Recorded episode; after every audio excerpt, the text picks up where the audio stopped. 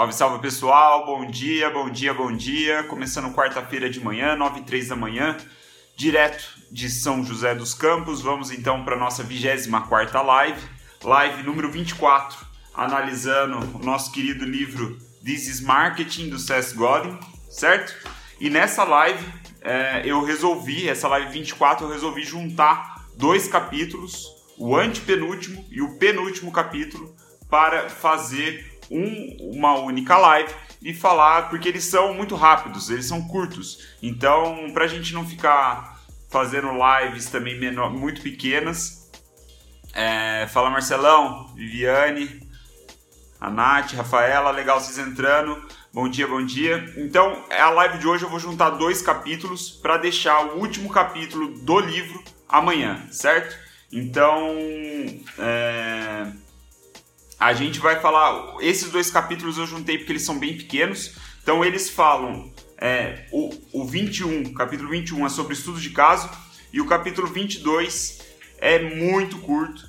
Né? E ele fala, é ali uma inspiração, um empurrão para que a gente faça o que a gente precisa fazer, que a gente comece, avance com os nossos projetos. Então vou juntar esses dois capítulos, vou fazer a live em cima disso. E o que eu aprendi em cima desses dois capítulos é que esse livro aqui é suficiente. É suficiente para a gente criar um bom plano de marketing, é suficiente para a gente executar um bom marketing, fazer as coisas acontecerem e não ficar esperando fazer tudo perfeitinho, certo? Então vamos direto ao ponto. No capítulo 21, o SES apresenta alguns estudos de caso e o que eu quero trazer para vocês, talvez que seja o mais palpável para nossa realidade aqui no Brasil, é o da Tesla, né? A empresa fundada pelo Elon Musk já acho que já faz aí uns 10 anos talvez que ele fundou a Tesla.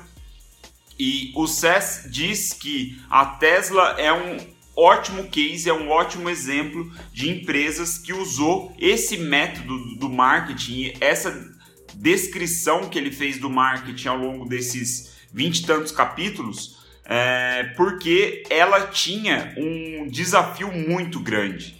Né? A Tesla ela entrou num setor, né, no setor automotivo muito concorrido, né? É um setor já com bem consolidado, né, com marcas muito consolidadas, marcas que estão consolidadas no imaginário das pessoas. Então a Tesla chegou é, com um baita desafio para resolver, certo? E aí o que, que o que, que o SES destaca, né, do, do case do, do Tesla?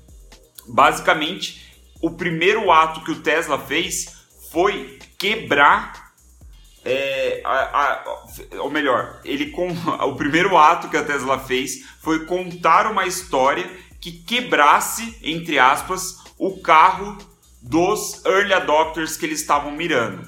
Basicamente, a história, a narrativa que eles construiu, e aí, né, em cima é, seguindo os princípios, as ideias que a gente viu nos capítulos anteriores, é, eles criaram uma narrativa que assim que o early adopter, né, o, neofi, o neofílico, né, como ele chama, de carros de luxo, de carros velozes, de carros caros, né, é, assim que esses caras ouviram a narrativa, a história da Tesla, o carro que eles tinham na garagem quebrou, né? Basicamente, o carro que eles tinham na garagem já não era mais o suficiente. E o, o SES diz, né? É, eles que, ele, esse quebrar foi fazer com que o carro que esses caras, os early adopters que Tesla, a Tesla estava mirando, é, tinha na garagem, é, não fosse mais divertido, né? Porque assim que o Tesla chegou com uma narrativa completamente diferente, com um propósito totalmente diferente do que era normal na indústria,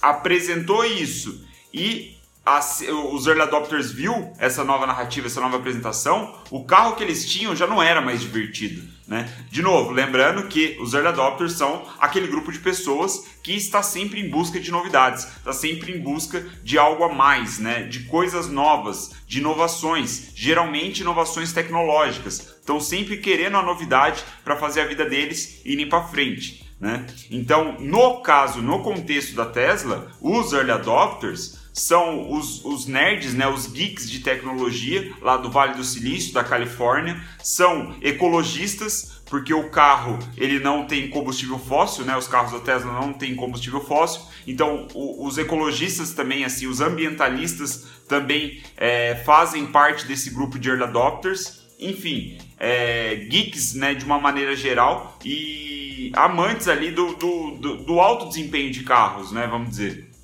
da, de inovações no, no, no, setor automobilístico. Então, assim que esses caras ouviram a história, a história da Tesla, né, o propósito que Elon Musk estava ali é, colocando para o mundo, o carro que eles tinham na garagem já não era mais divertido, eles já não estavam mais satisfeitos e eles precisavam, né, a tensão foi criada e eles precisavam aliviar essa tensão comprando o carro do Tesla. Tanto é que no lançamento inicial, o Tesla é, separou 50 mil unidades, se eu não me engano. Acho que é o que o, o SES diz. É um número é, razoavelmente pequeno, né? Comparado com a grande indústria de carros que faz carros aos montes. Então, é, o ponto né, que o SES diz é que nenhum desses caras precisavam de um carro novo. Né? Eles estavam muito bem ali satisfeitos com a solução que eles tinham na garagem, né? os carros ali que eles tinham, e, e eles não precisavam de um novo. Mas, né, com essa nova narrativa, essa história apresentada né, pelo Elon Musk, é, o, ele mudou a história que os grupos, ou, melhor, que os early adopters contavam para si mesmos. Ele foi lá e mudou essa história. Falou, cara, a história que vocês contam não faz mais sentido. Né? Essa daqui é a história agora. Né? Por quê? Porque ele viu esse desafio, né, é, a dificuldade de entrar nesse setor e aceitou esse desafio indo para um extremo absurdo do posicionamento que aí puxa uma das lives que a gente fez, né, sobre um dos capítulos, que falava sobre aquele método XY, lembra? Que a gente fazia um gráfico e encontrava o nosso posicionamento num mapa e tudo mais. Então, o SES relembra isso daí, falando que o que o Elon Musk fez, a Tesla fez, foi pegar e ir ao extremo do mapa, né, que é justamente o que o SES recomenda. E qual era o extremo dele? Velocidade, segurança e eficiência. Ele pegou esses três critérios, né, esses três características que os consumidores de carros, compradores de carros analisam e falou: eu vou ser o melhor nesses três pontos. Né? Provavelmente não é o carro mais confortável do mundo, porque é uma característica que ele não focou. Mas ele, é, a promessa que ele fez é que seria o carro mais veloz, mais eficiente e mais seguro que existe. Então ele foi ao extremo nesse posicionamento, né, com todo ali a narrativa criada, e aí a, esses early adopters eles ficaram fascinados e o resto virou história, né? Tesla tá aí, né, com as suas controvérsias, com seus altos e baixos, mas é de fato um puta case de marketing. Né? Então, esse foi basicamente o capítulo 21, foi isso que eu separei do capítulo 21. O capítulo 22, ele é muito curto, muito curto mesmo. Né? Ele tem algumas. Ele tem é, uma página, vai, vamos dizer, algumas frases. E para finalizar já a nossa live, eu vou ler esse capítulo para vocês, porque eu acho que é um fechamento muito legal do que a gente viu até agora, de todos os capítulos, de todas as lives. E aí a gente já prepara para finalizar o livro amanhã, né, com o último capítulo que eu ainda não li.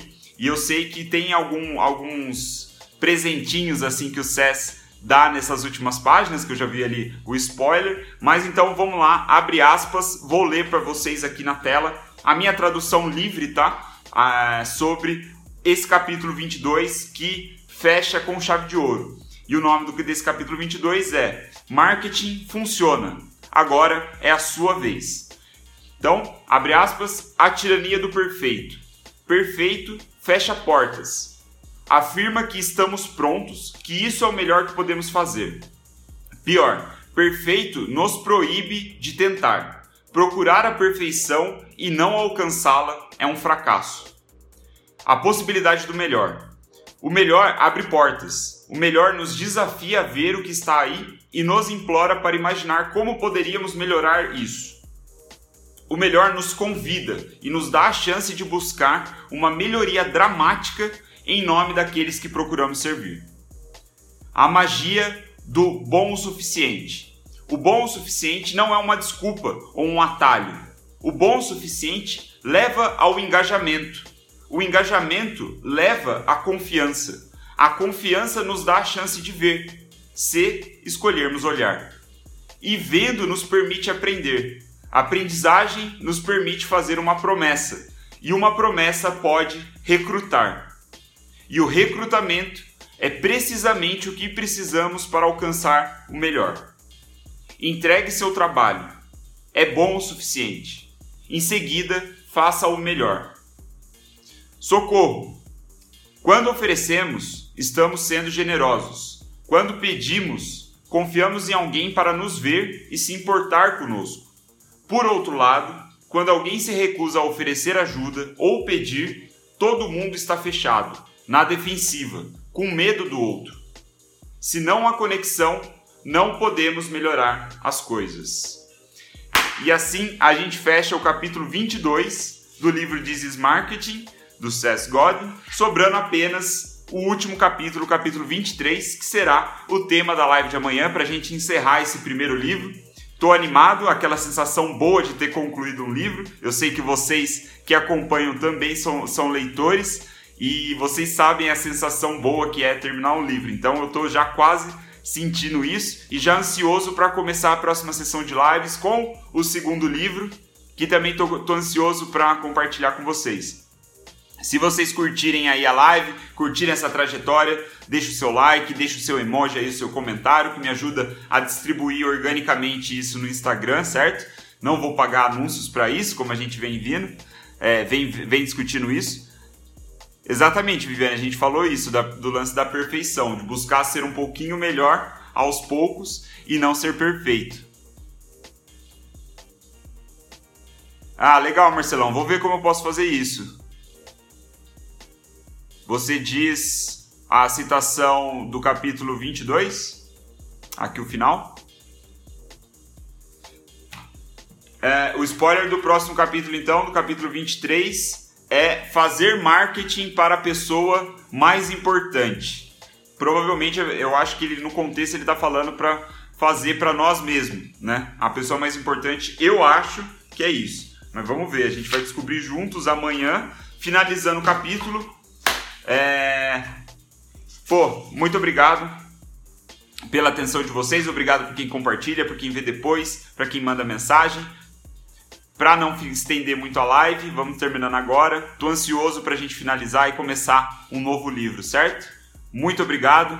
Antes feito do que perfeito, é isso aí. E nos vemos amanhã, 9 e 3 da manhã. Beleza? Até lá!